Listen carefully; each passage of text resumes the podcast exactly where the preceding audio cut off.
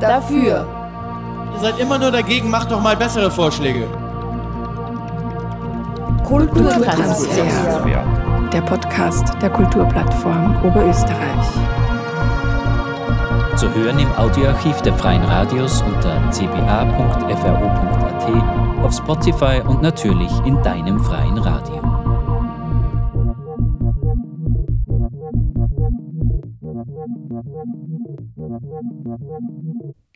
Herzlich willkommen zur ersten Ausgabe des Kulturtransfers, dem monatlichen Podcast der Kulturplattform Oberösterreich im neuen Jahr 2023.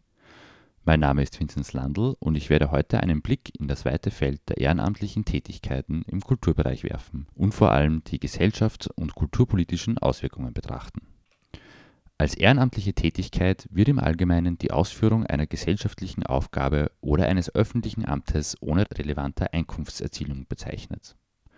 Zwar können ehrenamtliche Tätige durchaus in Form einer Aufwandsentschädigung entlohnt werden, im Vordergrund steht aber das freiwillige, selbstlose und nicht wirtschaftliche Engagement, beispielsweise in einem Kulturverein.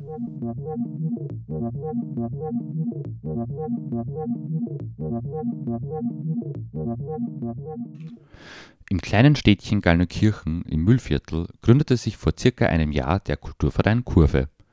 Angetrieben von dem Bedürfnis, Räume und Angebote für Jugendliche zu schaffen, hat sich ein Team aus jungen, engagierten Menschen zusammengeschlossen, um dieser ihrer Meinung nach vernachlässigten Generation ein Sprachrohr zu bieten.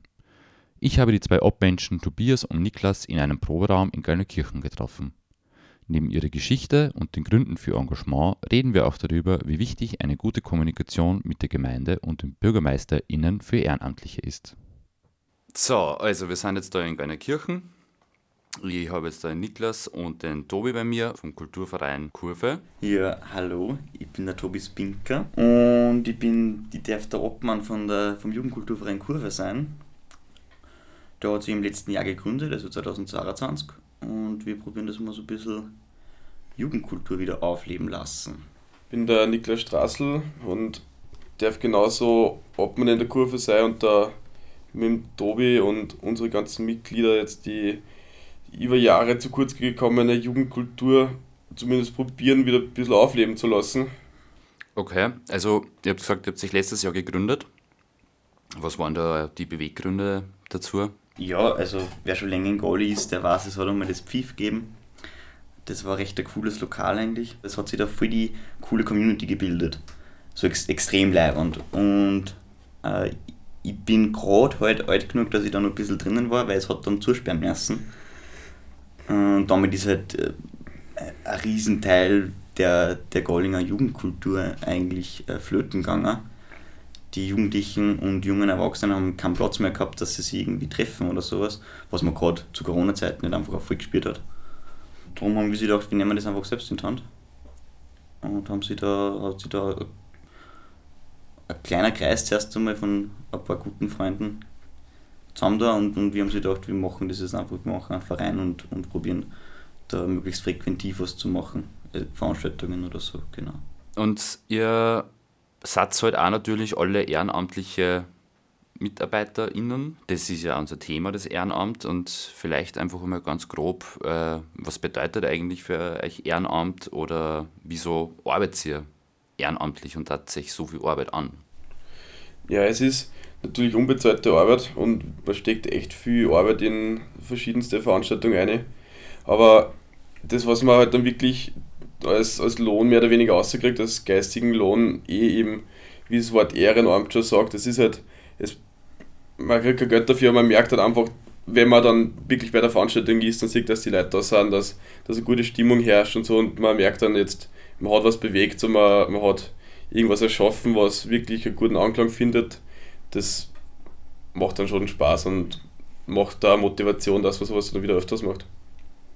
Voll, also es ist, es ist sehr belohnend, das Feedback vor allem dann von Leuten und ich glaube, es macht für Besucherinnen und Besucher ein bisschen einen Unterschied einfach. Also die, die, die merken natürlich, wir machen das jetzt nicht für Geld oder so, sondern weil es uns ein Anliegen ist und sind dann auch dankbar für das eigentlich sehr, dass, dass da was passiert. Und jetzt nicht, weil wir davon leben, sondern weil wir es eben, weil wir es halt wollen, weil das, bei uns auch das Organisieren und Sichern Spaß macht natürlich, aber halt wie eben auch diese, die Kultur halt leben wollen, die, die, die wir so ohnehin eigentlich leben würden. Habt ihr dann irgendwie Modelle, um euch zu entschädigen? Also gibt es vielleicht eine Aufwandsentschädigung oder reicht euch quasi so wirklich das Wissen, hey, wir bewegen was, wir möchten was bewirken? Ja, solche Gewinne haben wir dabei noch nicht einfahren können, aber das ist halt immer das wenn jetzt irgendwie arbeitet, dann wird die Person natürlich dann auch kostenfrei an der Bar äh, verköstigt. Aber auszahlen haben wir es jetzt noch nichts können. Aufwandsentschädigungen oder so, da war, war dabei noch nicht da. Aber es hätte dann noch niemand gefordert. Also da sind alle jetzt noch recht motiviert dabei, dass sie es einfach zu Gaudi machen. Wenn ich jetzt mit dem Auto wohin fahre, dann kann ich immer schon das Geld auszahlen für den Sprit. Aber jetzt nicht irgendwie mehr, mehr Zeit oder sowas entschädigen, das macht man grundsätzlich nicht. Ne? Würdet ihr prinzipiell zum Beispiel gerne Geld dafür kriegen? Also seid ihr quasi unfreiwillig ehrenamtlich, weil einfach die Ressourcen fehlen? Also so gesehen würde natürlich, glaube ich, jede Person für das, was sie gerne macht, Geld kriegen. Aber ich denke mal, wenn, wenn man irgendwer das Geld zahlen würde dafür, dann würde ich das natürlich gerne nehmen, aber ich mache das nicht jetzt dafür, dass ich dann Geld damit mache. Ich brauche es. Also ich, ich brauche es nicht dafür, dass ich es gerne weitermache. In Österreich gibt es wahnsinnig viele Vereine, es gibt wahnsinnig viele Kulturvereine. Also ich glaube, die Anzahl an Vereinen pro Kopf, also pro 100.000 Einwohner zum Beispiel, ist glaube ich nirgends so groß wie in Österreich. Und somit gibt es einfach einen Haufen ehrenamtliche ArbeiterInnen, nicht nur im Kulturbereich. Wie wichtig glaubt ihr, ist denn das Ehrenamt? Voll wichtig, würde ich sagen. Ja, ich, ich finde es auch irgendwo repräsentativ halbwegs. So, das, es, es lässt uns halbwegs gut darstellen, weil man sieht ja dann, es gibt einen Haufen Leute, die, die gratis was machen, einfach, die gratis aktiv werden äh, für das, was, was eine Leidenschaft halt ist. Ob es jetzt Fußball oder, oder Kultur eben, oder also Musik zum Beispiel ist, Fußball ist ja irgendwo Kultur. Mm, also ich finde, ich find, das macht uns ja alle irgendwo aus, die, die Ehrenamtlichen, dass wir das, dass da für gerade diese Initiative einfach äh, da ist. Und wenn man über die Wichtigkeit vom Ehrenamt redet, so jetzt, wenn wir, jetzt reden wir gerade einem Kulturverein, der ist halt wichtig praktisch für den Spaß. Aber dann gibt es auch Ehrenämter wie zum Beispiel die Freiwillige Feuerwehr, ohne der wir relativ schlecht dastehen würden im Ernstfall. Also da muss man schon sagen, es gibt wirklich Ehrenämter, die fast äh, essentiell sind eigentlich. Kultur, Arbeit heißt ja immer irgendwo gesellschaftspolitische Arbeit, kulturpolitische Arbeit.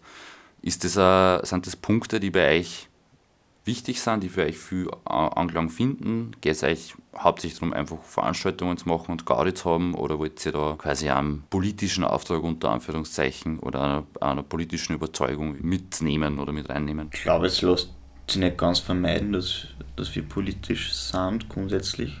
Ähm, natürlich parteiunpolitisch, also das ist uns ganz wichtig zu erwähnen.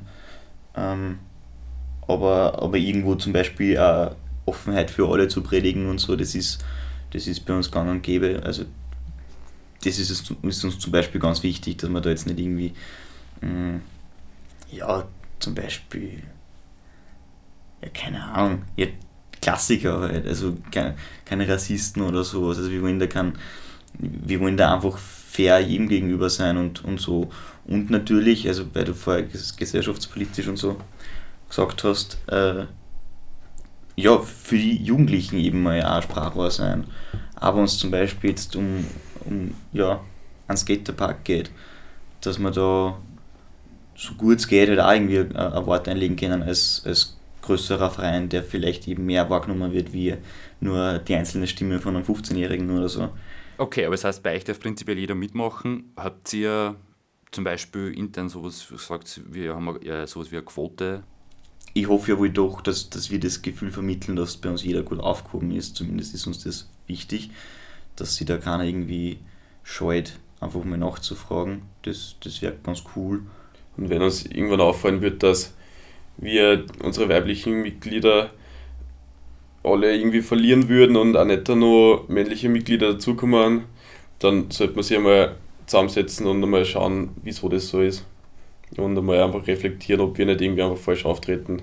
Aber war zum Beispiel die, der Bürgermeisterwechsel in Gali, äh, hat sich da was verändert für euch? Ja, uns hat es davor jetzt noch nicht gegeben. Also uns als Verein hat es davor ja noch nicht gegeben. Ähm, Ja, durch den Bürgermeisterwechsel ist mir vorgekommen, dass in der Gemeinde sich alles ein bisschen gelockert hat in der Jugendszene. Dass alle erst ein bisschen gemerkt haben, dass man jetzt lieber auf die Gemeinde geht, um irgendwas zu machen oder es auch alles leichter und viel äh, humaner zugeht, wenn man jetzt irgendwas haben möchte oder einfach irgendwie gar was vom Bürgermeister braucht oder sowas, das nicht durch ewige Bürokratie geht, sondern man einfach kurz nachfragen kann und dann eine sinnvolle Antwort kriegt. das hat sicher erleichtert. Also, wie gesagt, uns hat es davor, vor dem Bürgermeisterwechsel, noch nicht gegeben als Verein. Darum haben wir da zu einem gewissen Grad keinen Vergleich, aber das, das wäre so der Eindruck, dass es sicher leichter ist jetzt. Das waren Niklas und Tobias vom Kulturverein Kurve. Infos und Veranstaltungen findet ihr auf dem Instagram-Kanal kurve.galli.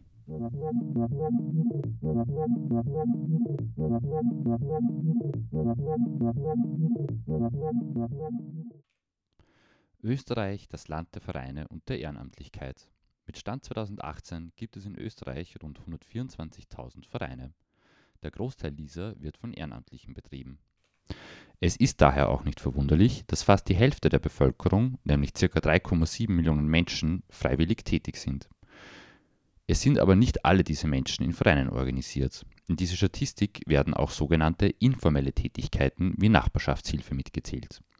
Während gerade die Beteiligung im informellen Sektor in den letzten Jahren stetig gestiegen ist, so zeigt sich in den letzten drei Jahren gerade in der Kulturbranche ein leichter Rückgang an ehrenamtlich Tätigen. Dieser Umstand lässt sich aber auf die Covid-19-Pandemie und die damit gesunkenen Vereinsaktivitäten zurückführen. Nichtsdestotrotz zeigt sich eine hohe Bereitschaft, ohne Bezahlung tätig zu sein. Eine Tatsache, die womöglich auch darauf zurückzuführen ist, dass sich ÖsterreicherInnen das Ehrenamt leisten können. Über dieses Privileg, wie manche es nennen, und weitere gesellschaftspolitische Auswirkungen des Ehrenamtes durfte ich Manuela und Magdalena vom Wurst vom Hundball interviewen. Der Wurst vom Hundball ist eine jährliche Veranstaltung in der Stadtwerkstatt in Linz. Es soll die Vielfalt gefeiert werden, eine Gegenreaktion auf den Burschenbundball in Linz bilden und für statt gegen etwas sein. Neben dem Kernteam, welches den Ball organisiert, engagieren sich für dieses Fest hunderte Freiwillige und KünstlerInnen, um beispielsweise die Stadtwerkstatt neu zu dekorieren oder Preise und Kunstwerke für die Tombola zur Verfügung zu stellen. Jeglicher Gewinn wird an SOS Menschenrechte gespendet. Wegen terminlichen Gründen mussten wir das Interview per Online-Videokonferenz führen. Wie ist denn der Wurst vom Hundball entstanden? Der Wurst vom Hundball ist aus einer Diskussion entstanden zwischen mir und einem Mitveranstalter, Thomas, der Diskussion, wie viel es bringt, gegen dagegen zu sein. Also Widerstand ist ein ganz wichtiges Instrument in einer Demokratie. Allerdings hat man die letzten Jahre immer wieder gesehen, dass es noch schwieriger wird, wenn sie die, wenn sie die Fronten verhärten, wenn es keine Diskussion mehr gibt, sondern wenn man nur noch dagegen ist und äh, die Menschen nicht mehr miteinander sprechen. Und wir haben dann überlegt, oder, oder wir haben teilweise auch heiß diskutiert über das, was es bringen kann oder was man machen kann und sind dann irgendwann zur Überzeugung gekommen, es wäre ein Versuch wert, eine Veranstaltung zu machen, die nicht dagegen ist, sondern das Positive feiert, die Vielfalt feiert. Also es ist ja, die Veranstaltung findet ja immer zeitgleich mit dem Burschenbundball statt. Wir wissen, dass Burschenbunde Bunde sind, die sehr elitär sind, die viele Menschen ausschließen. Und wir haben gesagt, wir wollen aber genau das Gegenteil feiern. Wir wollen die Vielfalt feiern.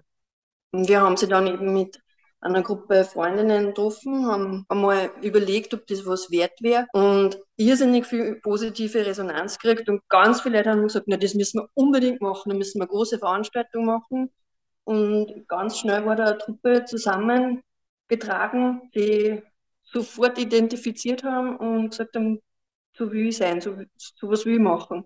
Ich will die Vielfalt feiern. Das heißt aber, dass der Wurst vom Hundball jetzt quasi nicht als reine Reaktion auf den Burschenschaftlerball entstanden ist, sondern es, da ist schon quasi ein grundsätzlicher Gedanke im Vordergrund. Es war der Auslöser schon, würde ich sagen, oder? So dieses jährliche, die jährliche Tradition in einem Prunksaal, sich da in der eigenen Suppe zu suhlen und ja, dann haben wir schon mitgekriegt, dass da eben äh, eine Gegenbewegung dazu gibt. Und irgendwie war es uns ein Anliegen anscheinend, dass man da was Größeres initiiert, das vielleicht auch zeigt, dass man Bälle anders organisieren und feiern kann, als diese Burschenbund-Menschen das machen. Also die Aufmerksamkeit von dem Traditionsball auf einen neuen Traditionsball zu lenken, der mittlerweile, glaube ich, schneller ausverkauft ist als der Burschenbundball. ihr arbeitet ja für den Wurst- und Hundball eben alle ehrenamtlich. Wieso arbeitet ihr dort ehrenamtlich oder wieso, wieso ist es euch ein Anliegen, dort ehrenamtlich tätig zu sein? Und glaubt ihr, dass das Ehrenamt quasi diese Art oder diese Grundsätze, die ihr in den Wurst- und Hundball reinbringen wollt, überhaupt erst ermöglichen?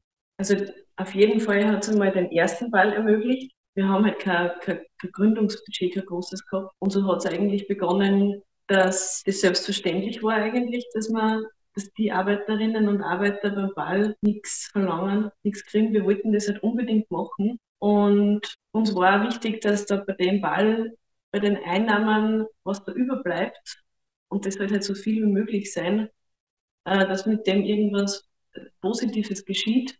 Wir haben uns halt dann damals entschieden, dass wir mit SOS Menschenrechte zusammenarbeiten und die den Erlös bekommen. Und ja, das geht halt auch einher, wenn man so die, die Preise, die Preisgestaltung für die Gäste vom Ball so gestalten möchte, dass eben für die allermeisten irgendwie leistbar ist, dass man dann die vielen, vielen Stunden, die man braucht, dass man ein tolles Fest organisiert und äh, aufsetzt, äh, freiwillig macht.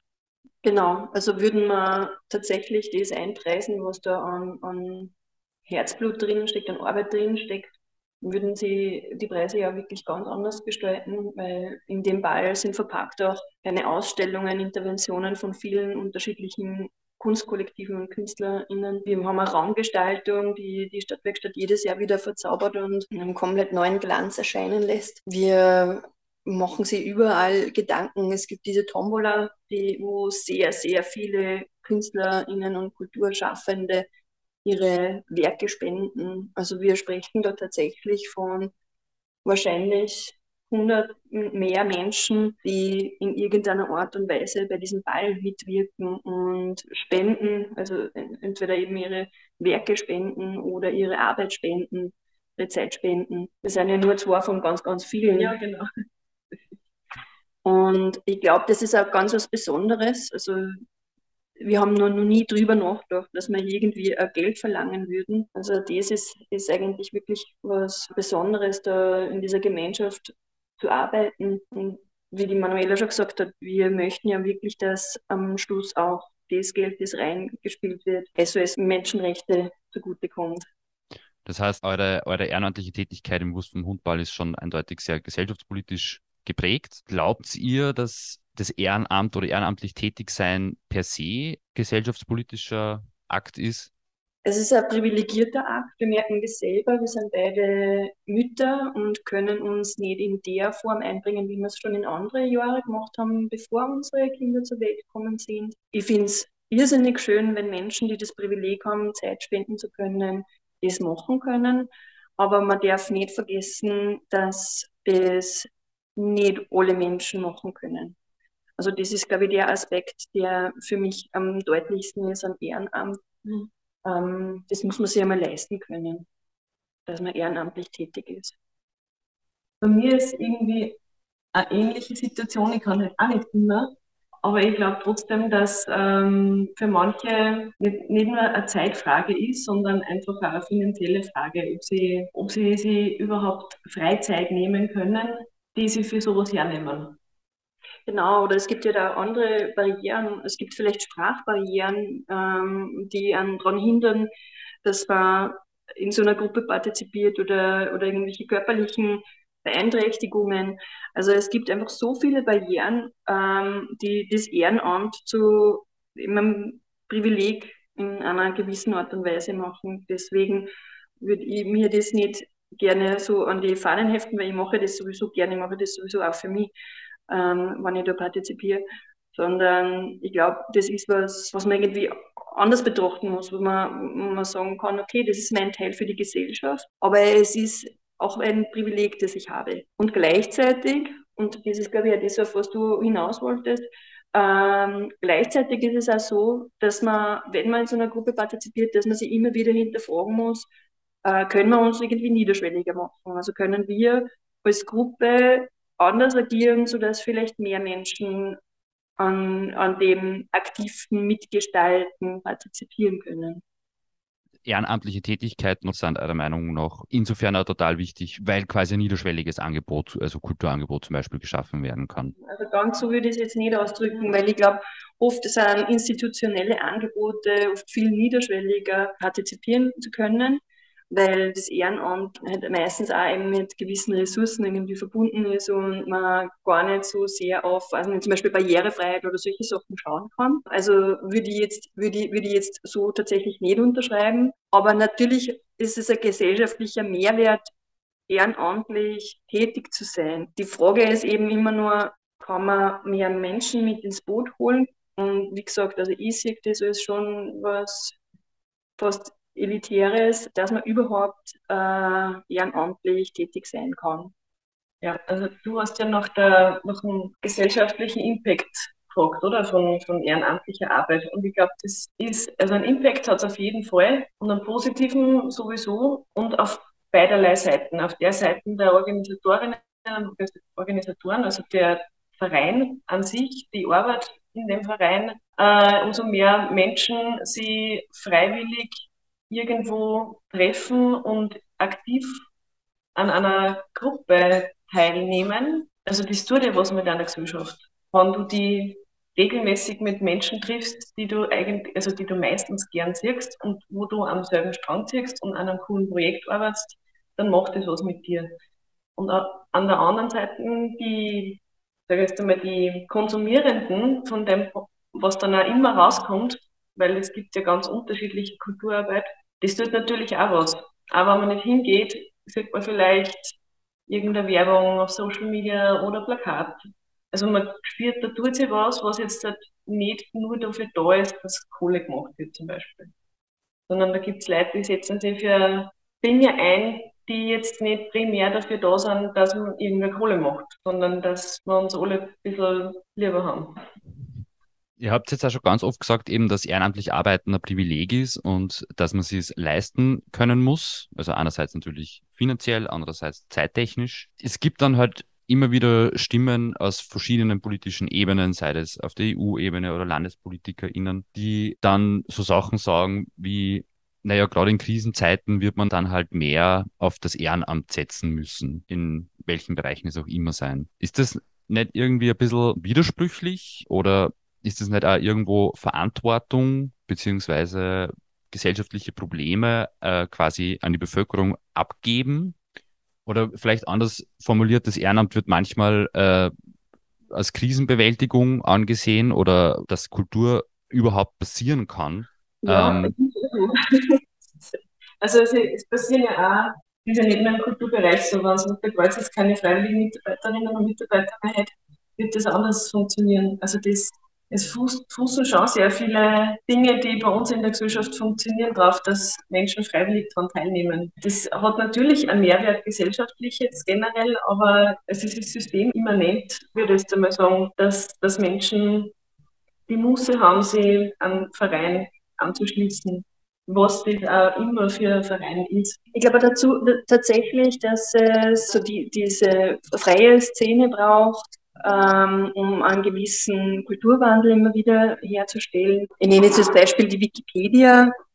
Das ist eines der größten freiwilligen Projekte, die es weltweit gibt, wo wahnsinnig viele Menschen ehrenamtlich daran partizipieren und die haben innerhalb von wenigen Jahren jede Enzyklopädie irgendwie in den Schatten gestellt und ein, ein Wissens, eine Wissensdatenbank aufgebaut, die man uns so nie hätten leisten können, die nie irgend, irgendeine Universität, irgendeine Institution, irgendeine Organisation, irgendein Staat hätte schaffen können. Also natürlich, natürlich braucht es Ehrenamt in unserer Gesellschaft. Was schwierig ist, ist, wenn man Aufgaben, die staatlich sind, auf Ehrenamtliche abwälzen möchte. Also wenn man jetzt sagt, man kümmert sich nicht um die Unterbringung von geflüchteten Menschen, weil sollen sie die durch Privatunterkunft äh, checken ja. oder sollen sie durch äh, privat irgendwelche Spenden annehmen. Natürlich braucht es auch da die Unterstützung. Natürlich, glaube ich, wissen wir alle, dass äh, es sinnvoll ist, dass man in Krisenzeiten zusammenhilft, dass man mal wo, irgendwo anpackt, irgendwas sortiert, irgendwelche Spenden weitertragt, äh, Kinderkleidung, die nicht mehr braucht wird oder so, solche Sachen. Ähm, aber, aber dass man tatsächlich staatliche Aufgaben abwälzt, da bin ich jetzt nicht dafür. Ja, also das ist ja in der Kulturarbeit auch so. Jetzt mittlerweile noch einige Zeit verbracht in, in, Kulturbetrieben, wo ich bezahlt worden bin dafür, dass ich Kulturarbeit mache. Und ich weiß, dass das auch ein Privileg ist und war, aber es ist halt einfach auch so, dass das, finde ich, zu den Aufgaben des Staates dazugehört, dass diese, diese Kulturbetriebe aufrechterhalten werden und dazu braucht es einfach eine Struktur, die nicht davon abhängig sein kann, ob irgendwer gerade Zeit und Lust hat, sondern dass da Menschen beschäftigt sind, die erstens dementsprechende Bildung und Ausbildung genossen haben, die ähm, langfristig gute Teams bilden und gute Projekte machen. Und da braucht man einfach Kontinuität und die hat man im freiwilligen Bereich einfach anders. Die kann auch jahrzehntelang super gut funktionieren, aber es ist ja keiner verpflichtet, dass er in einem Kulturverein freiwillig mitarbeitet.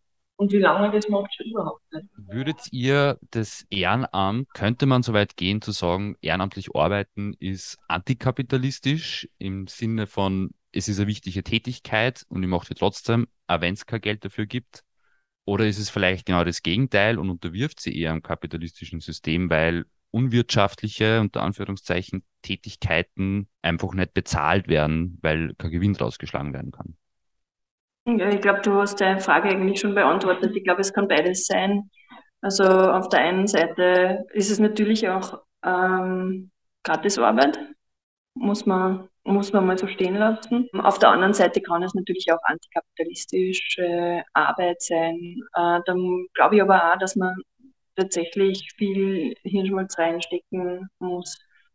Ein Beispiel, das mir da einfällt, ist das Habitat. Das Habitat, also die Wohnraum, schaffen, die dann tatsächlich auch den BewohnerInnen gehört, aber nicht im Eigentum, sondern eben in einer Gemeinschaft. Das sind Projekte, die natürlich antikapitalistisch wirken.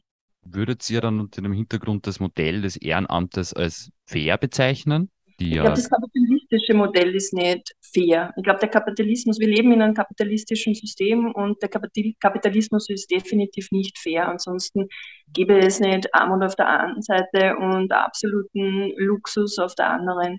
Das Ehrenamt an sich äh, ist, glaube ich, unabhängig vom Kapitalismus. Also Ehrenamt kann man auch in einer Wortplatzkultur äh, machen. Zudem ja, ich glaube, das äh, hängt eher von einer Situation ab, ob das jetzt fair ist oder nicht. Aber im Kapitalismus zu leben per se ist nicht fair.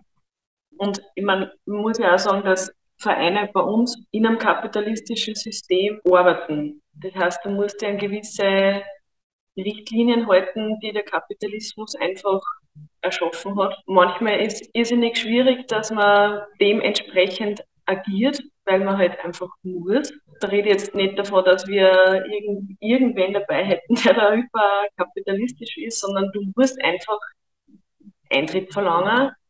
Du musst ein bisschen was auf den Einkaufspreis von Getränke draufhauen, weil sonst bleibt am Ende des Tages einfach nichts über.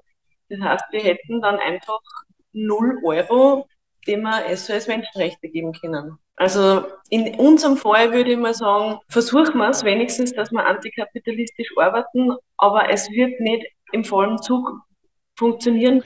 Ihr habt jetzt ein paar Mal über Partizipation geredet. Darf bei euch prinzipiell jede Person mitmachen, die Interesse hat oder habt ihr irgendwelche Kriterien oder Quoten? Es sollte kein Arschloch sein. Nein, das nicht. Ähm, also was wir bisher ein bisschen ausgeschlossen haben, waren äh, parteipolitisch engagierte Personen. Und ansonsten würde ich, würde ich also es, wir wollen einfach nicht vereinnahmt äh, werden von einer, von einer anderen Gruppe. Das ist uns tatsächlich wichtig. Ja, und wenn wir ein Problem hat damit, dass wir ja, die, die Vielfalt feiern, dann war das jetzt auch nicht so der richtige Weg, glaube ich, bei uns was zu tun. Ihr habt gerade Manuela und Magdalena vom Wurst vom Hundball gehört.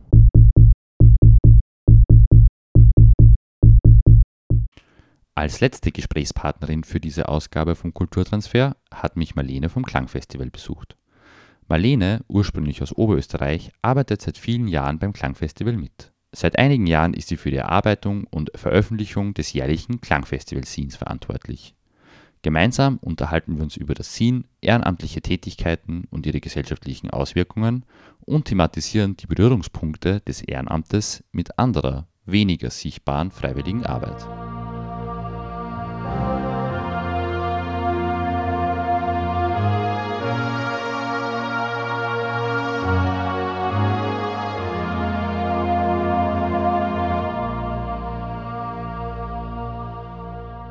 Was motiviert die denn dazu, ehrenamtlich tätig zu sein?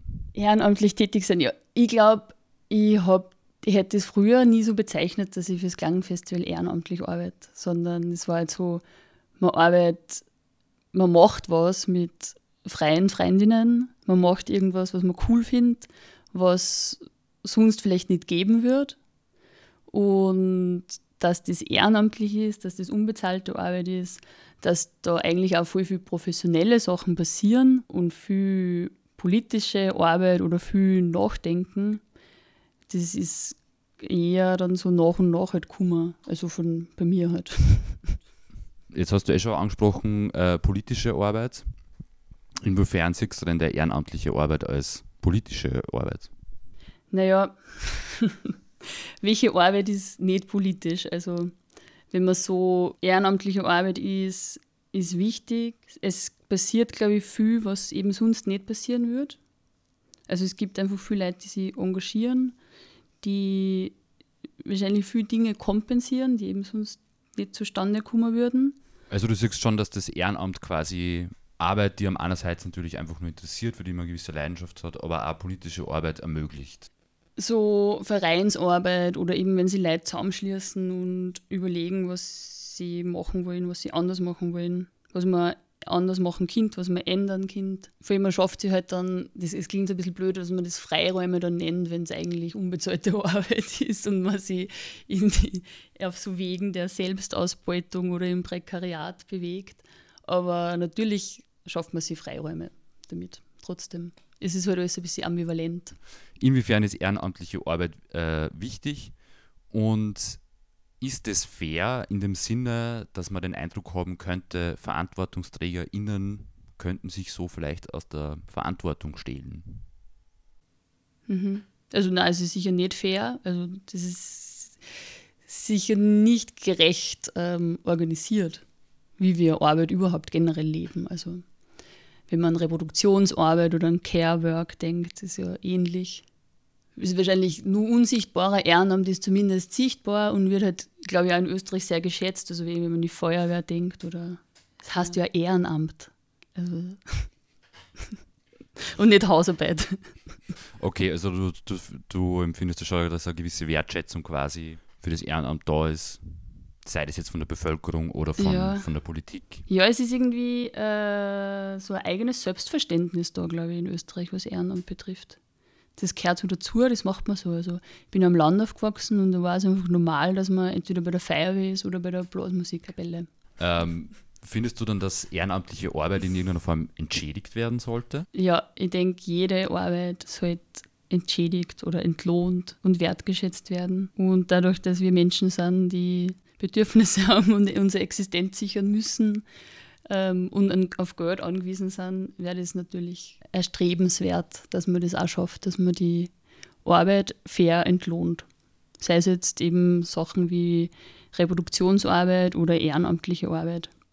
Es gibt ja diese Bezeichnung freiwillige Arbeit. Es gibt ja viele Menschen, die gern arbeiten würden, aber keinen Zugang zum Arbeitsmarkt haben.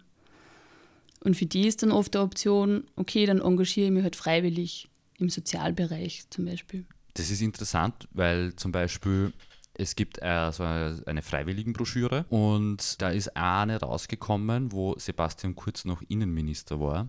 Und er hat das in dieser Freiwilligenbroschüre unter anderem so dargestellt, dass gerade Integrationsarbeit maßgeblich davon abhängt, dass Ehrenamtliche einerseits sich engagieren, aber dass auch quasi MigrantInnen sich ehrenamtlich engagieren. Das ist ganz arg, weil das ist auch die Realität. Also im Sozialbereich, ähm, wo man mit Menschen mit, mit ähm, Flucht- und Migrationserfahrung zusammenarbeitet, gibt es ganz viel ehrenamtlich Engagierte und ohne die würde das auch nicht funktionieren. Und umgekehrt, wie gesagt, ähm, wenn man nur im Asylwerbungsprozess äh, ist, hat man keinen freien Zugang zum Arbeitsmarkt und dann ist das das Einzige, was die Leute öfters übrig bleibt. Nichts da oder ehrenamtlich sein, Genau. sozusagen. Ja. Dann schauen wir vielleicht doch einmal ein bisschen auf die Szene genauer. Klangfestival hat sich primär entwickelt als Musikfestival und du zeichnest jetzt aber seit ein paar Jahren dafür verantwortlich, dass das Szene jährlich erscheint. Ähm, würdest du sagen, dass das Szene quasi einer politischen Arbeit nur mehr Darstellungsfläche gibt? Ja, also das Klangsehen ist auf jeden Fall für mich eine schöne Möglichkeit, wo man Sachen sichtbar macht, die damit andere teilen kann. Man kann inhaltlich arbeiten. Ihr habt, es gibt ja immer ein Motto oder ein Thema, das sich ja oft auch an das Leitmotiv vom Festival selber anlehnt oder ableitet. Es ist halt doch so, dass das Festival per se natürlich einfach eine Musikveranstaltung ist. Und wenn da natürlich ein gesellschaftspolitischer Gedanke mitgetragen wird, wenn man jetzt den nicht sehen will, dann muss man den vielleicht auch nicht. Würdest du sagen, dass das Cine da anders funktioniert? Oder ist das in eurer redaktionellen Arbeit ein Aspekt, dass ihr sagt, wir wollen explizit gesellschaftspolitische Aspekte reinbringen? Puh, schwierige Frage. Also, mh, es ist jetzt nicht so, dass wir in der Redaktion zusammensitzen und sagen, jetzt wird politisch gearbeitet. Welche Autorinnen fragen wir an?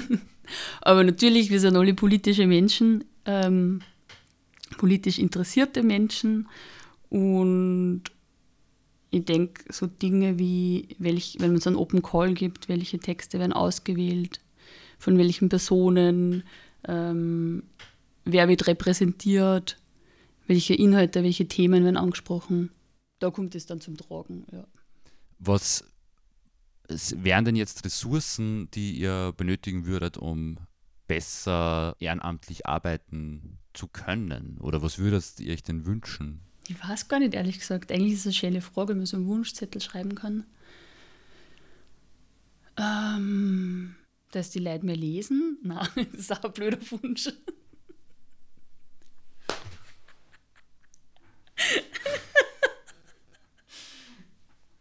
Hiermit ein Aufruf an alle HörerInnen, bitte mehr lesen. Oh Gott. Aber hast du das Gefühl, dass das Cine gut angenommen wird? Ja, ich habe, glaube ich, wirklich das Gefühl, dass die Leute zu wenig lesen. Okay. Und, na, Blödsinn. Na, ich denke mal, so Printmedien, also gedruckte Sachen, gewinnen irgendwie auch gerade wieder mehr an Wert. Also es gibt irgendwie viel, es gibt so eine kleine Szene und ja, mehr, mehr Räume, auch mehr Platz, wo man sie dann austoben kann, wo man sie dann präsentieren kann. Ist vielleicht auch ein Wunsch. Fällt da vielleicht auch drunter, dass von Fördergeberseite mehr Sichtbarkeit passiert? Ja, das auf jeden Fall. Mit Räumen habe ich jetzt aber auch konkrete Sachen gemeint wie äh, Locations für, also ich denke an Leerstandsnutzung zum Beispiel und Nachnutzungsprojekte.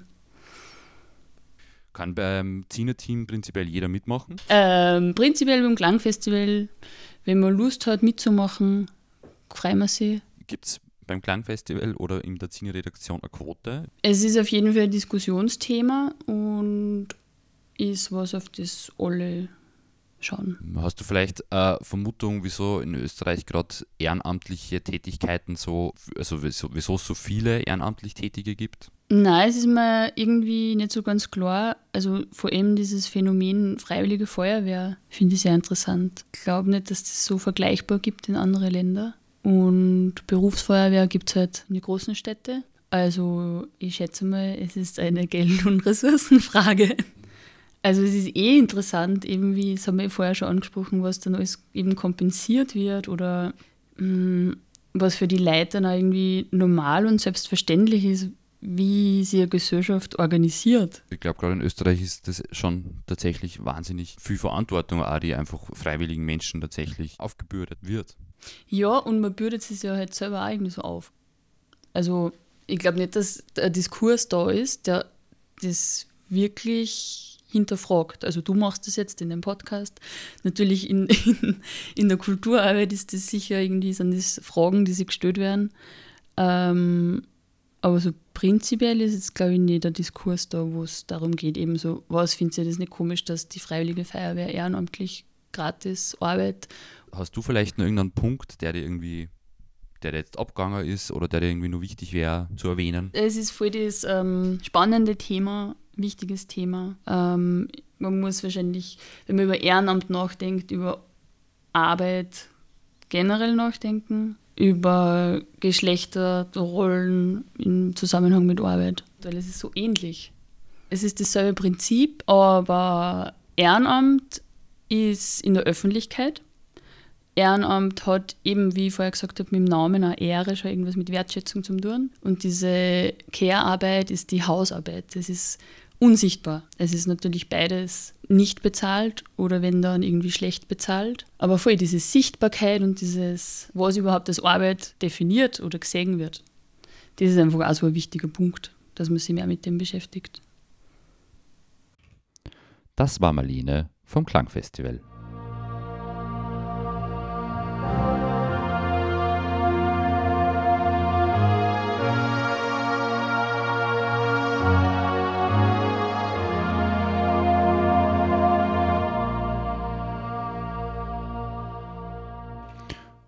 Damit sind wir auch schon am Ende dieser Folge angelangt. Ich bedanke mich recht herzlich fürs Zuhören und hoffe, dass Sie bei der nächsten Folge des Kulturtransfers, welche am 20. Februar erscheint, wieder mit dabei sind. Dafür. Ihr seid immer nur dagegen, macht doch mal bessere Vorschläge.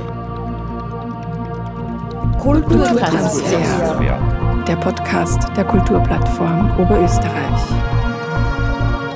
Zu hören im Audioarchiv der Freien Radios unter cba.fro.at, auf Spotify und natürlich in deinem freien Radio.